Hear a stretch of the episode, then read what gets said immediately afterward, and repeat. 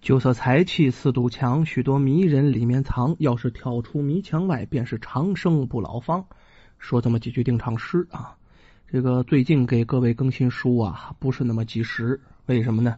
一呢家里孩子病了哈，另外呢我这也病了啊，然后呢有点小感冒。人吃五谷杂粮啊，难免生病啊。可是呢，这样一来呢，一出来的声音呢，或者是思路就不是特别清晰。怕给各位更新书啊，影响这个质量。反正有个到和不到的呢，您各位多担待。在我每一次说这个定场诗的时候，咱都知道哈，熟悉我的朋友都知道，这肯定是跟这酒色财气四个字有关啊。我们老话有这么句话哈：“清酒红人面，财帛动人心。”啊有时候啊，实际上没有歹意啊，也就是呢，要么借着酒劲儿，要么看见钱了，然后心生歹意，起了贪念了，做了不该做的事儿了。那么翻回头来呢，也有好多人啊，看见钱了不起贪念，反倒呢得了好报了。今天我们这故事，还这两种人都有啊。这故事发生在北宋年间，开封府啊有一个书生。姓刘啊，叫刘氏，他父亲是当地可有名的富商，家境呢十分优厚啊啊，可以说这刘氏从小呢就是含着金汤匙长大的。哎，家境好啊，生这孩子的刘氏也不错啊，不是什么纨绔子弟啊，从小还就奇了怪了，特别喜欢读书写字儿啊。别的孩子愿玩，他不，他就喜欢读书写字儿啊。上学不用催啊，自己早早起来了，该念书念书，该复习复习。长大以后呢，哎，热情不减，对着诗词歌赋也颇为喜爱。天下爹娘爱好的呀，这么好的孩子，你说当爹的能不喜欢吗？啊，他父亲觉得这孩子以后一定有出息，于是家里又有钱，就请来有名的老师来教他。希望有朝一日啊，他能考中状元，光耀门楣。咱没说嘛，刘氏跟其他的纨绔子弟不一样啊，不喜欢出去啊，喝酒啊，沾花惹草啊，留恋这个烟花之地，没有这些都没有，一切其其他不良爱好都没有啊。他就是经常把自己关到书房里，最大的愿望、最大的目标就是考取功名，将来呢走上仕途，造福一方。就为了自己的目标，为了自己的愿望啊！这刘氏每一天啊，可以说是勤学苦读。就这样过了几年，这刘氏岁数大了，到了能参加科举考试的年龄了，够口了呀。他和父亲就商议呀，啊，是不是能去参加考试？父亲当然支持了，拿出了很多银子给他做盘缠。家里有的是钱，穷家富路的，还能让在路上耽搁吗？又安排了一位啊忠心的仆人跟他一起去，那意思呢？你也出去历练历练，出去闯荡闯荡。就这样，刘氏跟这仆人呢，刘三儿啊，那仆人叫刘三儿啊，奴随主姓，哎，从小就跟着刘氏啊。这一主一仆，刘氏跟刘三儿，然后就离开家，奔着京城就去了。路上非止一日，因为走的比较早啊，所以说不用着急，慢个悠的当逛景了。就走了一半的时候，这一天天公不作美啊，那下起瓢泼大雨。这前不着村后不着店了，这雨这么大，这可怎么着？这主仆二人呢，只得加快脚步，看看呢前面有没有什么避雨的地方。哎，想吃冰下雹子，前面还正好有一座庙宇，老远看见了。两个人喜出望外，赶忙朝着这庙啊就走去了。这走近以后啊，心里有点凉。为啥？眼前这是个庙不假啊，也太破了啊！这没有和尚老道，实际是一个废弃的庙啊，破败不堪啊！那杂草啊，一人多高，断壁残垣的。不过呀，这大殿虽说塌了三分之一，可是剩的那些瓦还可以避雨，不是？于是主仆二人慌忙就钻进了这破庙当中。哎，这一进去不要紧呢。发现这庙当中的草地上，也就是说这大殿都长草了。这草上啊坐着三个人啊，已经提前有人来避雨了。从这外貌上看呢，其中两个身穿灰布衣服，像是一个普通的过路人吧。俩人搭伙，这俩是一伙的。而在另外有个角落里有那么个人，你看这皮肤啊很黑，衣服呢有些破旧啊，身边呢放了一些铁制的工具，看上去啊像个打铁的。啊，那位那位说一眼就能看出来吗？确实，当时打铁有打铁的特征啊，如果尤其是皮肤黑呀，成天在这炉火边上哈，皮肤黑的跟常人不一样。另外，身材会比较健壮啊，比较容易认啊。这个书生啊，主仆二人一看，哎呀，还有一个角落的位置，于是呢，和仆人呢就到那个角落去休息了，也没跟这几个人打招呼啊。这仆人刘三放下包袱啊，想从里面找点干粮出来。俩人呢走了半天也饿了，在这翻找的过程当中，不经意包袱里啊，哎，散碎的五两银子就掉出来了。那位说：“怎么散碎的五两银子呢？依着刘家有钱，你不能把所有的银子都放到一起，不是吗？”于是呢，这个包袱啊，属于经常拿着用的。哎，这个包袱里面放些银两呢，方便这仆人取拿。不是所有的钱都在这包袱里，另一个包袱皮里哈。还有更多的银两，但是这五两银子就跟这吃食搁在一起了。翻包袱的时候，不经意咕噜一下就滚落出来了。啊，这书生啊，探身将这银子就拿起来了，拿在手里看了一看，没当事儿，又交给了自己那仆人刘三保管。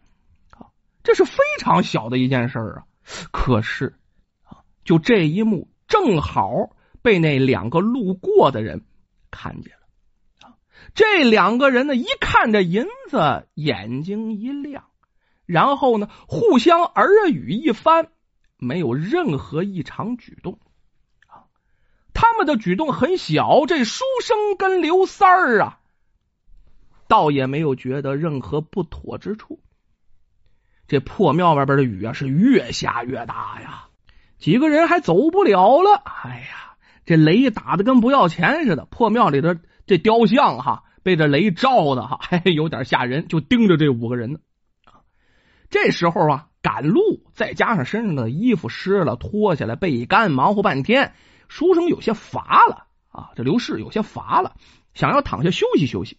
哎，这一躺下，上一批跟下一批打架，差一点儿就开始做梦了，就眼看要睡着了。就在这个时候。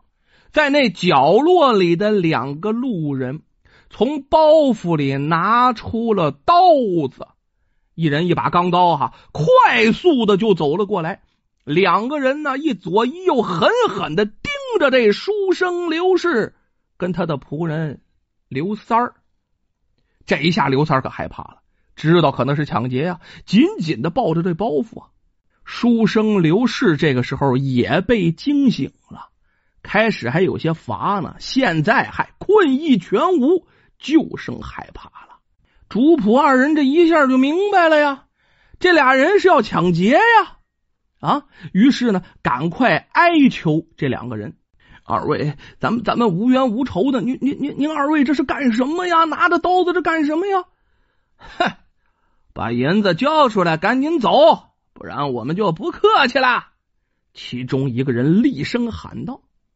这个时候呢，这大殿里还有个人呢，那角落里还有个铁匠没起身呢。啊，他只是在旁边啊，仔细的观察这几个人发生的事儿。这时候，这刘三就这仆人呐，有点发抖了，眼睛盯着这个自己的主人刘氏。刘氏哪敢违命啊？拿过包袱来，直接就扔给了两个路过的人，保命要紧呢。可是就在这个时候，不知道一件什么东西从那角落里嚓就飞过来了，正好打在其中一个路人身上。那个人被打的挺疼啊，转身很生气，那无名大火直撞脑门子啊，恶狠狠的看着那个铁匠。嗯，你这莽夫啊，居然敢拿东西砸我！看招！这火的，手里拿着刀啊，拿着刀奔着那铁匠就扑过去了。铁匠站起身来，非常灵便，身子一闪，歘就躲过去了。这个时候，同伴见势不妙，也拿着刀冲过来了。就那路人同伴拿着刀也冲过来，俩人夹击。铁匠也不能空着手啊，从身边啊拿起一个也说不出来是什么工具的一铁器啊，抡起来就迎上去了。啊，一人占二扣。书生刘氏这时候跟仆人刘三儿也不敢上前啊，在旁边看傻了，静静的也不敢喊啊，就看着这仨人是打作一团。只见那铁匠啊，哎呦，真有些功夫啊，左闪右避，这两个贼呀，哎，怎么着就不能近身啊？打了一会儿，铁匠电不凝身跳出圈外，等等，我劝你们俩赶紧离开呀，不然让你们俩吃不了兜着走。这铁匠啊，那意思我劝你两句，你走得了。